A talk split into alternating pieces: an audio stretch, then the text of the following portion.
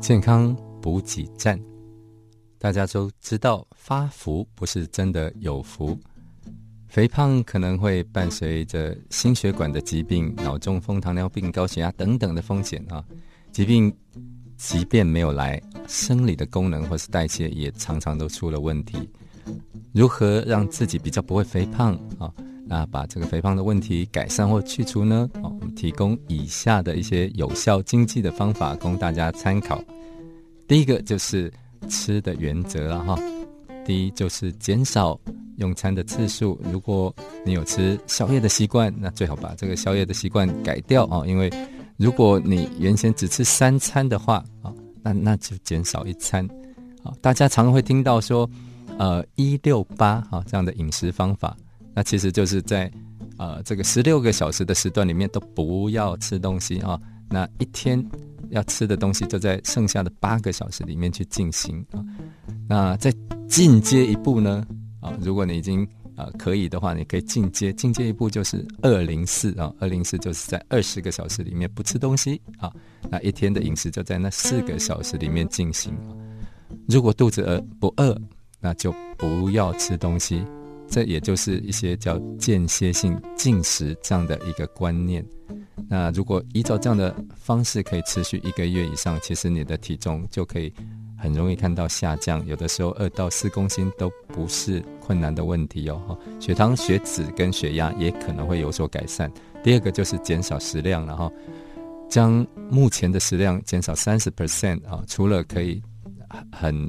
啊，清楚的可以降低你热量的摄取以外啊，那研究显示说，当我们降低热量三十 percent 的话，可以让我们的啊寿命延长三十 percent 啊，这个是在动物实验里面啊，而且可以降低一些慢性病、退化性疾病的产生。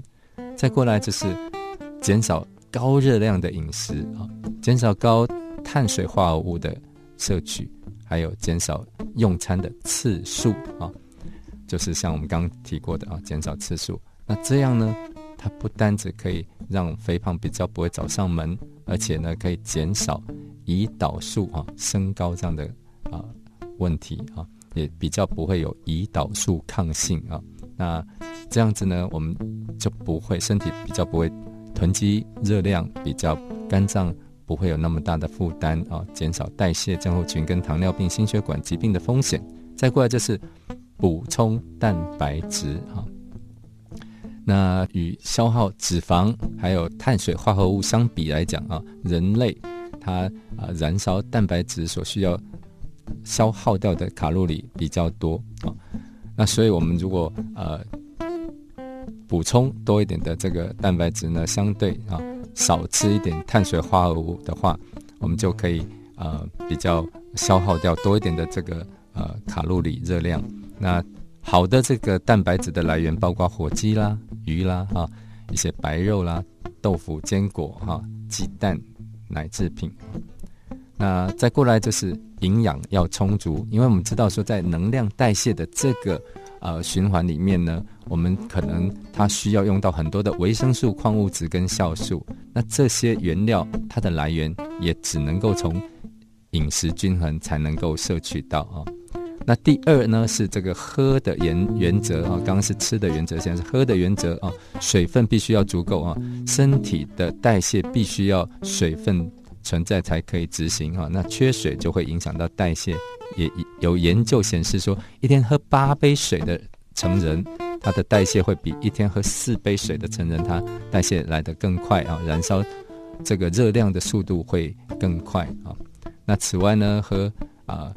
我们咖啡里面的咖啡因啊，或是和绿茶里面的这个呃绿茶的咖啡因跟儿茶素啊，还有能量饮料里面的一些牛磺胺，这些也都是能够啊提升代谢、帮助燃烧这个脂肪、燃烧呃热量的啊。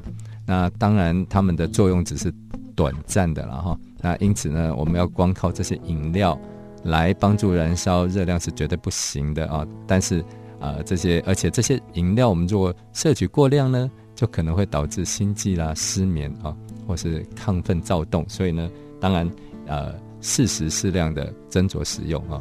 那再过来最后一个，其实是啊，生活形态啊啊，第一项最重要的其实就是运动啊，大家都知道运动可以促进血液循环啊，促进新陈代谢啊，燃烧热量。那运动可以消耗部分的血糖，还有肌肉啊里面的肝糖，甚至肝脏里面的肝糖。因此呢，我们固定的哈，而且这个持续的运动就可以把身体储存的这些糖哈减少。那身体储存的糖减少呢，就比较不会再堆积哈多出来的热量来堆积成脂肪啊。那也可以让这个脂肪能够有效的被呃清除啊，或者利用掉。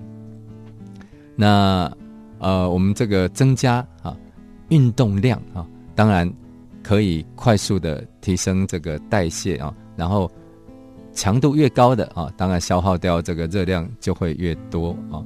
那因此呢，我们让肌肉更为发达啊，那这个我们就会消耗掉更多的这个呃热量啊。那研究显示哦，我们肌肉在运动的时候会消耗热量，它其实在不动的时候啊，静止的时候也会消耗一些热量啊。那所以我们啊肌肉。平常练得更发达，那当然我们在静止的时候使用掉的这个呃这个热量也会提升啊。最后一项其实也是很重要的，就是睡眠要饱足了哈。呃，睡眠足够才能够让身体处于呃最优化的功能啊。那有研究显示说，睡眠不足啊，我们的荷尔蒙会失调，就压力荷尔蒙像啊皮质醇这种东西会呃。长期分泌过多哦，那这样就会受身体就会受到损害啊。内分泌失调了以后，包括甲状腺的功能也会低下，那这种就会造成怎么样啊？代谢的这个呃降低它的效率跟它的功能哦，因为甲状腺低下，它的代谢就会降低啊。